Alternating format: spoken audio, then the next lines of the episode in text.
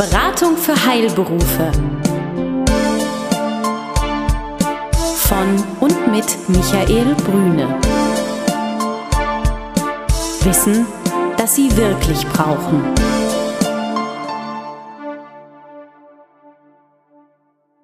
Sie sind Arzt, Zahnarzt oder Apotheker? Dann erhalten Sie von Michael Brüne und seinem Team einen einmaligen Service.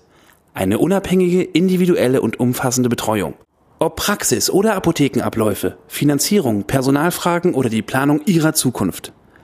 Keine Produkte, keine Provisionen und kein Fachchinesisch. Hier erwartet Sie das, was Sie wirklich brauchen. Klarheit, Transparenz und guter Rat, der Ihnen hilft. Lieber Jakob, lieber Holzapfel, vier Maßnahmen haben wir gerade besprochen. Gestatten Sie mir noch mal einen kleinen Schritt zurück zum Thema Planung. Planung ist etwas Wunderbares, wie wir das ja selber kennen, und es gibt nichts Schöneres für eine Bank oder für jemanden, der Zahlen an die Hand bekommt, als unendliche Zahlen, Kolonnen, die aufgestellt werden. Was will ich damit sagen? Wichtig ist, dass die Planung einen Realitätsbezug hat und dass die Planung auch, und ich glaube, das ist einer der Punkte und der letzte Punkt, Herr Holzapfel, den Sie gerade genannt haben, dass die Planung einen Realitätsbezug hat, dass sie auch wirklich lebbar ist und erlebbar ist im Laufe der Zeit. Und damit sind wir, glaube ich, bei Ihren vier Punkten. Wir steigen zwar nicht beim Controlling ein, sondern ganz vorne im Bereich Großhandelsgespräche, Herr Holzapfel. Worauf müssen wir hier achten? Ja, zunächst einmal sind ja in 2011 schon etliche Großhandelsgespräche gelaufen. Wir allerdings alle leidgeprüften Apothekerinnen und Apotheker haben feststellen müssen, waren das Gespräche, die nicht das Wort Verhandlung verdient haben. Mhm. Großhandlungen haben Ende 2011 angekündigt, solche Gespräche frühestens ab Februar 2012 bis März 2012 zu führen, nachdem sie sich halt angeschaut haben, was denn dann so nun im Januar passieren wird. Wenn man jetzt in das Gespräch einsteigt, Februar, März 2012, sollte man sich im Klaren darüber sein, dass mit dem Großhandelsvertreter Ihnen jemand gegenüber sitzt, der nicht nur weiß, was er tut, sondern der ausgesprochen gut informiert ist. Das erfordert als erster wichtiger Hinweis für die Vorbereitung auf das Gespräch für Sie, informieren Sie sich bitte genauso. Die meisten von Ihnen haben sicherlich eine POS-Warenwirtschaft in ihrer Apotheke stehen. Diese Systeme liefern heutzutage sehr detaillierte Informationen über die Frage ihrer Einkaufsstruktur. Worauf sollte ich genau schauen? Sie sollten nicht nur die Einkäufe bei dem Großhandel sich anschauen, mit dem Sie gerade das Gespräch führen oder in Zukunft dann führen werden in der Vorbereitung, sondern sich Ihre gesamte Einkaufsstruktur anschauen. Sie sollten sich anschauen, was in welchem Preisregion kaufe ich bei wem. Da wir ja wissen, bei welchen Preisdurchschnitten der Pharmagroßhandel wie viel verdient, können Sie ja sehr schön ausrechnen, wie viel Ertrag der Großhandel bisher bei Ihnen macht.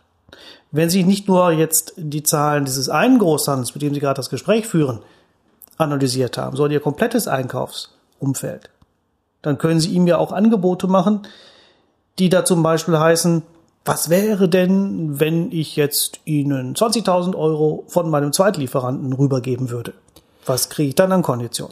Haben Sie ein konkretes Beispiel für uns, wo wir vielleicht an einem ganz konkreten Fall mal nachvollziehen können, woran Sie jetzt gerade denken? Ja. Ich habe vorhin schon mal als Beispiel erwähnt die Apotheke mit 900.000 Euro Umsatz. Sie ja. erinnern sich vielleicht. Diese Apotheke ist bereits ins Jahr 2012 jetzt mit den gleichen Konditionen gestartet, mhm. wie die, die sie in 2011 schon hatte, weil wir uns im Vorfeld auf dieses Gespräch vorbereitet haben. Hier haben wir dem Pharmagroßhandel angeboten, gut, bei 900.000 Euro Umsatz, was ja nicht sehr viel ist, gibt es so viele Möglichkeiten nicht. Hier haben wir dem Pharmagroßhandel angeboten, dass er unter anderem auch die Umsätze des Zweitlieferanten bekommt. Was war interessant für ihn dabei? Das erhöht zum einen natürlich seinen Umsatz, aber wie wir gehört haben, ist Umsatz nur bedingt interessant. Es erhöht zum anderen auch die Stückzahlen. Wie ich vorhin ausgeführt habe, hat diese Apotheke ja einen RX-Packungsschnitt von knapp über 19 Euro, so dass wir ihm hier eine für ihn sehr interessante Packungsmenge anbieten konnten. Also eine Möglichkeit könnte sein, Herr Holzapfel, die Lieferanten zu bündeln, um eine erhöhte Stückzahl zu erhalten. Das ist richtig, aber Sie wissen, wie das im Leben ist, Herr Brüne. Die Dinge haben immer zwei Seiten. Das gilt auch hier. Natürlich darf ich dabei nicht vernachlässigen, dass ich als Apotheke lieferfähig bleibe. Denn was mache ich, wenn der Großhandel mal ein bestimmtes Produkt nicht liefern kann und ich habe nur einen? Auf der anderen Seite muss ich mich natürlich fragen, es ist wunderschön, wenn ich als Apotheke immer lieferfähig bin, aber kann ich mir das leisten? Was kostet das? Das ist die Frage. Das ist also etwas, wo ich sag mal, wir uns alle darüber im Klaren sein müssen. Es wird in Zukunft die perfekte Lösung, den perfekten Weg für keine Apotheke geben. Wir müssen Kompromisse gehen und diese Kompromisse sind standortabhängig. Stehe ich in enger Wettbewerbssituation und es wäre für den Apothekenkunden einfach, einfach die Apotheke zu wechseln und sein Medikament dort zu kaufen, dann könnte ich mir einen solchen Schritt nicht leisten. Ist mein Mitbewerb allerdings weit genug entfernt, ist das ein denkbarer Weg. Das heißt also, hier kann man solche Maßnahmen nicht verallgemeinern. Sie sind auf jeden Fall standort- und situationsabhängig. Wenn ich in den Kopf und die Zahlen des Großhandels hineinkrabbel, ist es, glaube ich, nicht schwer, sich vorzustellen, dass es relativ teuer ist, die Belieferung der Apotheken sicherzustellen. Das heißt, ich werde fünfmal angefahren, sechsmal angefahren oder vielleicht auch nur drei oder viermal angefahren. Was würden Sie da empfehlen, Herr Holzapfel? Dort hat der Großhandel im Jahr 2011 auch schon reagiert allerdings für die Apotheke eher negativ, nicht indem er Touren reduziert hat, sondern indem er Gebühren verstärkt erhoben hat. Natürlich ist der Großhandel gerade in den heutigen Zeiten, wo Kosten auch für den Großhandel steigen, wie für uns alle, daran interessiert, seine Kosten zu senken. Grundsätzlich gilt hier für das Gespräch mit dem Pharmagroßhandel nicht nur über Preise, sprich Rabatte zu verhandeln oder über Umsätze zu reden, sondern sich auch zu fragen, was kann ich als Kunde, sprich als Apothekerin oder Apotheker, für den Großhandel tun, dass er mir honoriert. Und dazu zählt es ja durchaus, dass man sich Gedanken darüber macht, was kann man tun, damit er seine Kosten reduzieren kann. Zum Beispiel die Anzahl der Touren minimieren. Ich sehe das in vielen Apotheken, die fünf, sechs, sieben Mal am Tag beliefert werden, weil es einfach einfach ist. Weil es schon immer so war. Weil es schon immer so war, genau. Es ist ja oft eines der klassischen Argumente, stimmt, dem man so in der Praxis begegnet. Nein, hier ist es einfach wichtig, einfach mal zu analysieren, was für Arbeitsabläufe habe ich. Wie kann ich Aufträge zusammenfassen? Wir kriechen weiter in den Kopf des Großhandels und in seine Zahlen, wenn wir davon ausgehen, dass er immer mehr zum Logistiker wird. Dann hat er ja eine andere Funktion heutzutage, und zwar die Vorfinanzierung äh, der Lieferungen. Und da gibt es ja Angebote, wie Sie vorhin angesprochen haben. Darum haben wir uns ja intensiv, Herr Jakob, mit der Liquidität beschäftigt gerade. Gibt es ja Angebote zu sagen, wenn ihr uns in der Liquidität entgegenkommt, kann euch der eine oder andere Vorteil ähm, zuteil werden. Die Frage, wie gestaltet sich sowas in den jetzigen Gesprächen? In den jetzigen Gesprächen ist das ein ausgesprochen wichtiges Thema. Es ist deswegen ein wichtiges Thema, weil es für den Großhandel von doppelter Bedeutung ist. Zum einen bedeutet es natürlich für den Großhandel auch eigene Liquidität, wenn er seine Rechnungen eher bezahlt bekommt, weil, wie Sie gerade richtigerweise schon gesagt haben, Herr Brüne, finanziert der Pharma-Großhandel die Ware ja vor. Es gibt auch einen anderen, einen ganz wichtigen Aspekt für den Pharma-Großhandel, gerade für das Jahr 2012. Der Pharma-Großhandel rechnet im Jahr 2012 verstärkt mit Rechnungsausfällen. Diese werden natürlich umso höher sein, umso länger die eingeräumten Zahlungsziele sind. Das heißt, beide Gründe zusammen machen das Thema Vorziehen der Zahlungsziele für den Großhandel sehr wichtig. Deswegen ist das auch für die Apotheke sehr wichtig, weil diese Frage vom Großhandel entsprechend honoriert wird, nämlich mit Kontosätzen, die schon relevant sind. Also nochmal eine Verstärkung zu dem Thema Arbeiten an der Liquidität, Schaffen von finanziellen Freiräumen. Ganz genau. Ja, ein weiterer Punkt noch, der mir sehr wichtig ist in der Frage Gespräch mit dem Pharmagroßhandel. Ich finde es hier ganz wichtig, dass man dem Pharmagroßhandel signalisiert, dass man genau weiß, wie die eigene Struktur aussieht. Ich kann das so nochmal unterstreichen. In der Vergangenheit war es so, dass der Apotheker, die Apothekerin über die Rabatte spricht. Der Pharmagroßhandel wird bei Bedarf unter Druck gesetzt, indem man ihm androht, da kaufe ich eben woanders. Aber argumentiert wird ja nicht wirklich. Diese Vorgehensweise wird im nächsten Jahr, sprich in 2012, nicht mehr funktionieren. Hier wird man informiert sein müssen, hier wird man argumentieren müssen. Und der Großhandel wird, das haben Gespräche selbst in 2011 schon gezeigt, ich verweise auf das Beispiel der 900.000 Euro Apotheke, durchaus mit akzeptablen Konditionen reagieren, wenn man ihm entsprechend für ihn interessante Vorschläge macht. Also auch hier gilt, ganz wichtig, vorbereiten, seine eigenen Zahlen analysieren, daraus einen Gesprächsplan entwickeln für das Gespräch, das dann vermutlich Februar, März stattfinden wird. Und der Erfolg wird sich sicherlich einstellen. Gestatten Sie mir einen Nebengedanken zum Thema Konditionen. Drei Prozent oder 2,5, wie Sie vorhin im Maximum ja gesagt haben, sind nicht gleich 2,5 Prozent, weil auf unterschiedlicher Ebene häufig aufgesetzt wird in den Gesprächen. Also worauf muss der Apotheker beim Nennen der Kondition aufpassen? Ja, das Rabattspiel ist ein schönes Spiel. Mhm. Sie haben völlig recht. Was nützen einem die schönsten Prozente, wenn die Basis reduziert wird? Das ist ein, ja, ein beliebtes äh, Spiel des Pharmagroßhandels, das er seit Jahren eigentlich treibt. Ähm, begünstigt natürlich dadurch, dass in den meisten äh, Koalitionvereinbarungen die Rabattbasis nie klar definiert wird. Also hier mhm. kann man mhm. nicht davon sprechen, dass der Großhandel dort die Apotheke nicht korrekt abrechnet. Das macht er sehr wohl. Aber durch das Nicht-Nennen, nicht exakte Nennen der Basis entstehen halt, wie soll ich es formulieren, Missverständnisse. Haben Sie zwei Beispiele? Gern.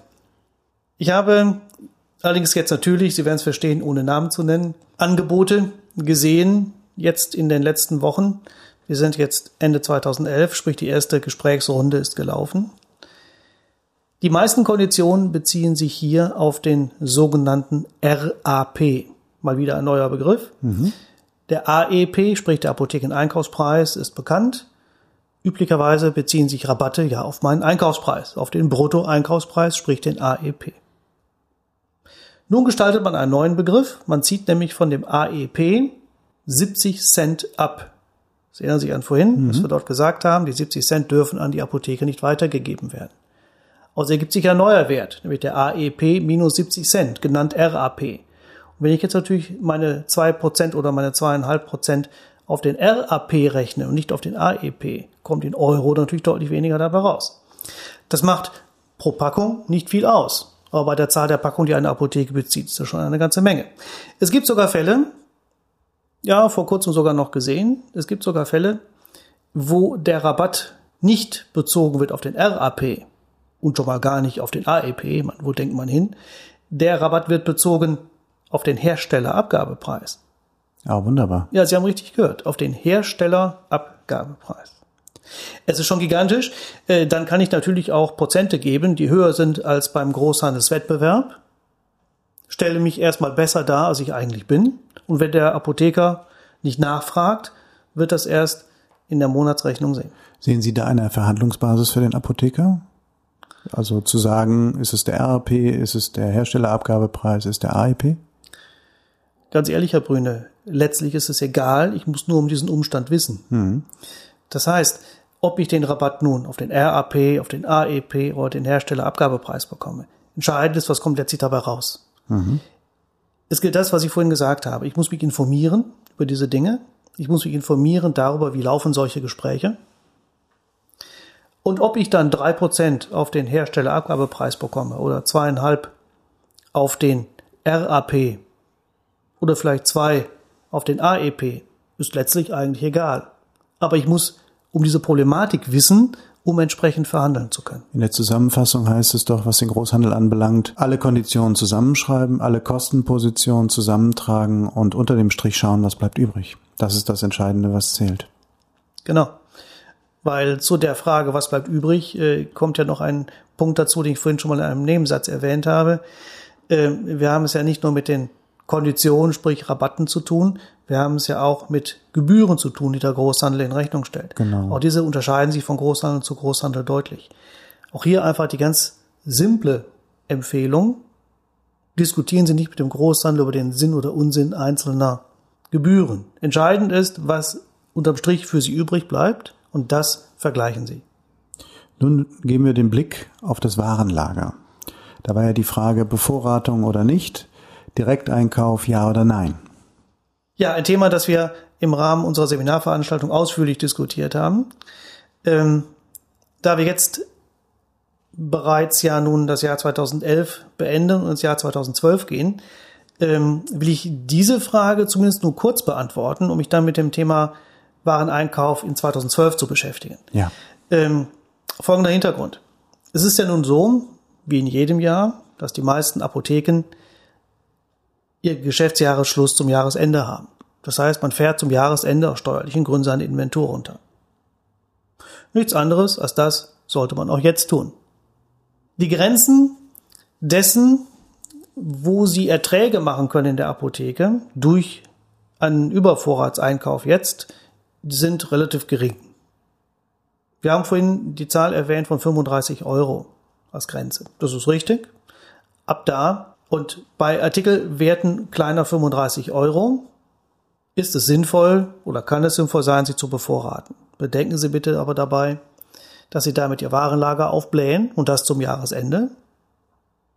Und bedenken Sie bitte ein zweites.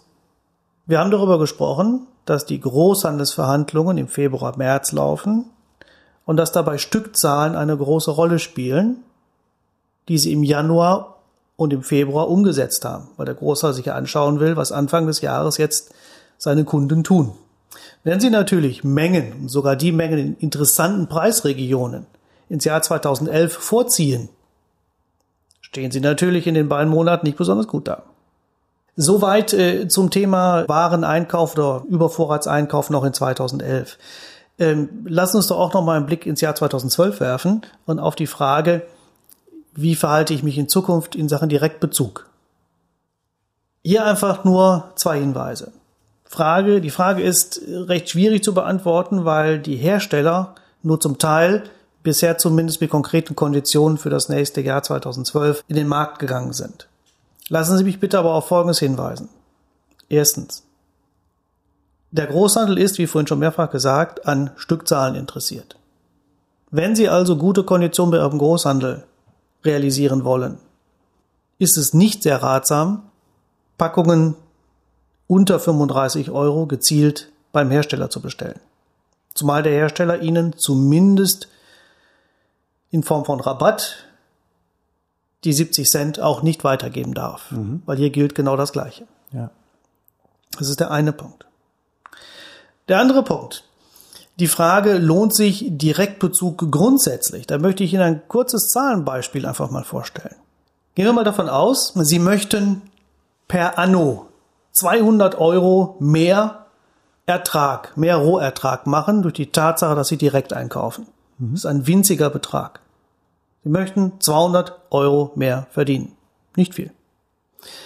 Gehen wir von weiteren folgenden Parametern aus. Sie bekommen ja, wir sprechen übrigens von OTC-Produkten, lassen Sie mich das noch nachtragen, mhm. nicht von RX-Produkten in dem mhm. Fall. Sie bekommen bereits jetzt bei Ihrem Großhandel auf diese OTC-Produkte einen Rabatt von 16 Prozent. Ein durchaus üblicher Wert. Mhm. Ein weiterer Parameter für die Rechnung ist, wir haben eine Dispo-Zeit von 10 Wochen für den jeweiligen Auftrag. Dispo-Zeit heißt die Zeit, bis bezahlt wird für den Apotheker. Äh, nein, das heißt, äh, Sie bestellen die Mengen, die Sie innerhalb von zehn Wochen verkaufen würden. Ach so, okay. Und, und wann, heißt, wann zahle ich sofort? Oder? Äh, davon gehen wir erstmal aus, ja. Ganz normal so, im okay, Rahmen der Zahlung. Also, also wir rechnen jetzt Valuta. nicht, nicht, nicht, nicht mit Valuta. Valuta. Okay, genau, also keine Valuta. Okay. Es ergeben sich dann also folgende Zahlen. Wie gesagt, wir wollen 200 Euro per Anno mehr verdienen. Bei einer Dispozeit von 10 Wochen, das heißt, wir bestellen pro Bestellung so viel, wie wir in 10 Wochen abverkaufen, müssten wir dann pro Auftrag einen Mehrertrag von 38,46 Euro erzielen, um per Anno auf die 200 Euro zu kommen. Jetzt haben wir außerdem ja noch unsere 16 Prozent, die wir beim Großhandel sowieso bekommen. Das wären nochmal 32 Euro. Dazu kommt, dass natürlich ein Direktbezug zusätzliche Handlingskosten mit sich bringt. Diese Handlingskosten natürlich weichen ab von der Größe des Auftrages. Insofern kann ich jetzt hier keine Zahlen nennen, nur ein Beispiel. Bei einem Auftrag in der Höhe von 600 Euro Auftragswert lägen die Handlingskosten bei 26,54 Euro. Das bedeutet, nehmen wir den Fall des Auftrages mit 600 Euro, dass der Sollrabatt des Herstellers bei 161 Euro zu liegen hat, damit ich per Anno auf 200 Euro mehr Rabatt komme. Ergibt sich einfach dadurch, dass ich diese gerade genannten drei Beträge addiere. Ja, gesetzen Sie doch mal die 161 Euro ins Verhältnis zu den 600. Was ist das denn für ein Rabatt? Das heißt, Sie müssten sage und schreibe 27% Barrabatt bekommen in dieser Konstellation, um per Anno 200 Euro mehr zu verdienen. Ganz ehrlich, ähm, ich kenne kaum einen Hersteller, der 27% Rabatt auf OTC gibt in dieser Größenordnung. Hm. Und zum anderen, 200 Euro im Jahr mehr zu verdienen, ist sicherlich nicht wirklich die Arbeit wert, die man damit hat.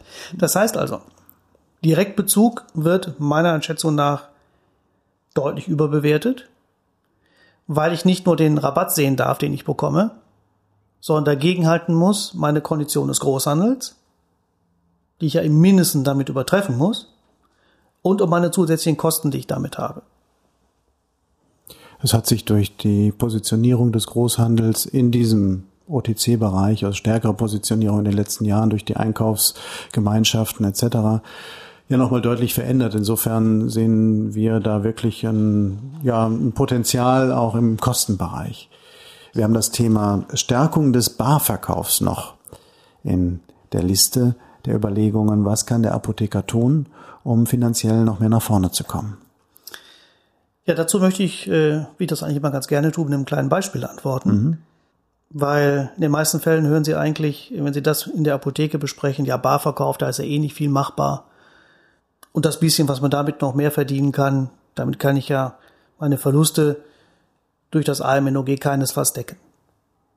Sie erinnern sich vielleicht an das Beispiel, das wir vorhin schon mal besprochen haben, die zweieinhalb Millionen Apotheke, die ja zu den Verlierern gehörte, mhm. dieser Reform, wie wir das vorhin ja dargestellt haben. Äh, diese Apotheke ist ein konkretes Beispiel. Und genau in diesem konkreten Beispiel kann man sehen, was man tun kann. Barverkauf. Folgende Kennzahlen. Wie gesagt, keine Durchschnittswerte, sondern konkret bezogen auf diese Apotheke. In dieser Apotheke sieht es folgendermaßen aus dass der Korbumsatz im Barverkauf, sprich der Umsatz pro Barverkaufskunde ohne Mehrwertsteuer bei 9,91 Euro liegt. Mhm. An diesem Standort durchschnittlich realisierbar sind hingegen 10,77 Euro.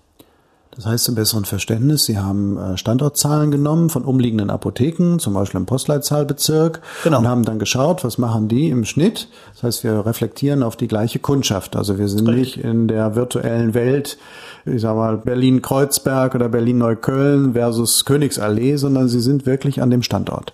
Genau, mhm. genau. Und in diesem Falle sieht man halt, dass äh, im Schnitt des Standortes, in dem Fall ist es die Postleitzahl, richtig, 10,77 Euro Korbumsatz bar netto erreicht werden. So, wenn jetzt diese Apotheke, diese Beispielapotheke, die wir nun konkret haben, wenn diese Apotheke sich nur auf den Schnitt des Postleitzahlengebietes hocharbeiten würde, würde das einen Ertrag, einen zusätzlichen Ertrag in Euro bedeuten von 916,33. Das war es aber natürlich noch nicht. Es geht dann noch weiter. Eine weitere sehr interessante Position ist hier die sogenannte Zusatzverkaufsquote. Sprich, wie oft gelingt es, einem Rezeptkunden bar etwas dazu zu verkaufen. Zusatzverkaufsquote.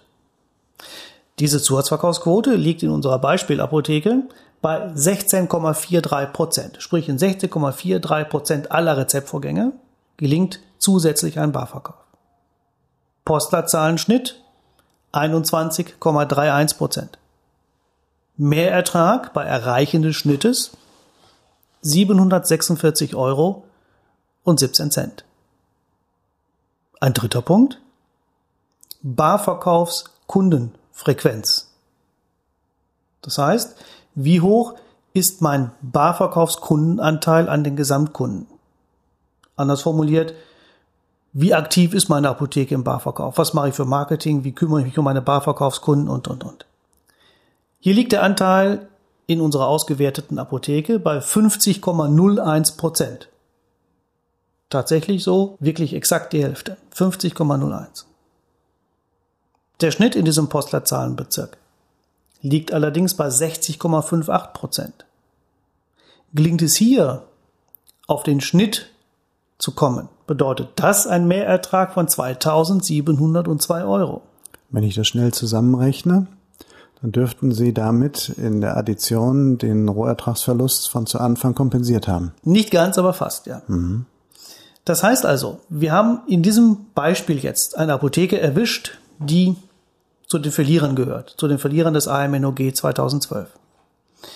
Wir haben allein im Punkt Barverkauf nur geschaut, was könnte diese Apotheke tun, nicht, und zwar nicht Dinge, die irgendwie völlig unmöglich wären. Wir haben nur geschaut, was könnte diese Apotheke erreichen, wenn sie die gleichen Dinge schaffen würde wie ihre Nachbarapotheken. Und allein das würde im Barverkauf schon ausreichen, um den Verlust aus dem AMNOG auszugleichen. Ein kleinen Sprung zurück, Herr Holzapfel, genau an dieser Stelle. Wir haben vorhin, Herr Jakob, über das Thema Liquidität gesprochen. Und da ging es auch um Personal und um Einsparen im Bereich des Personals. Und hier zeigt sich das, was wir auch beleuchtet hatten. Einsparen an dieser Stelle würde, glaube ich, den Apotheker genau in die falsche Richtung führen. Er müsste eher schauen, wer macht eigentlich was in der Apotheke und was habe ich für eine Verkaufskompetenz. Herr Jakob.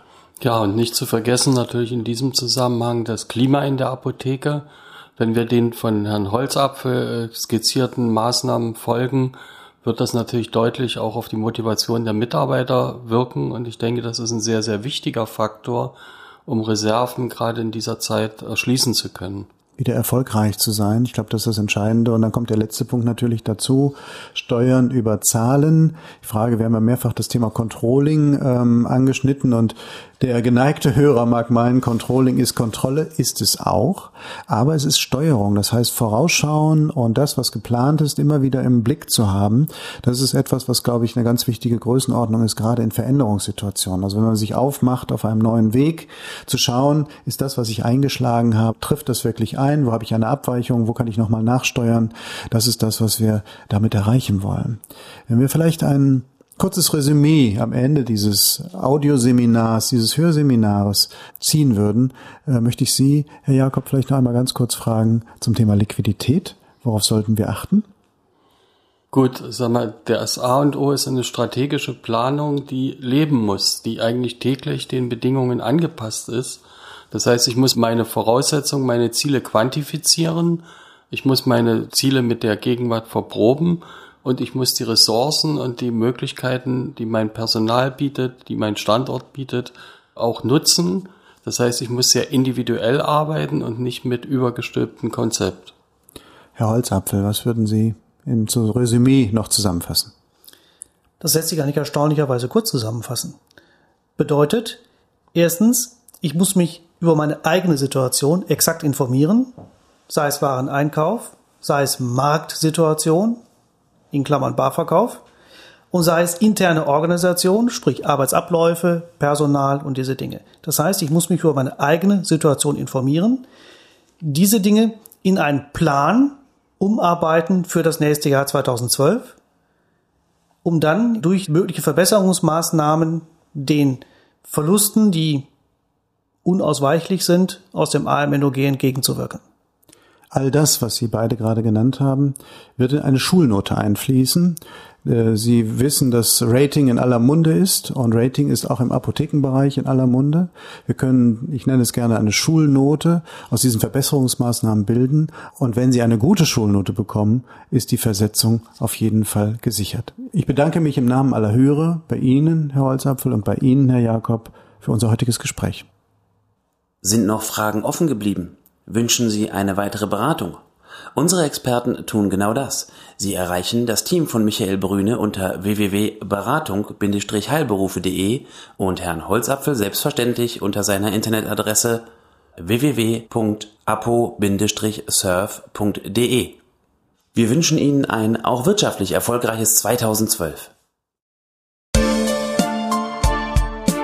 Besuchen Sie uns im Web Mehr Informationen finden Sie unter www.beratung-heilberufe.de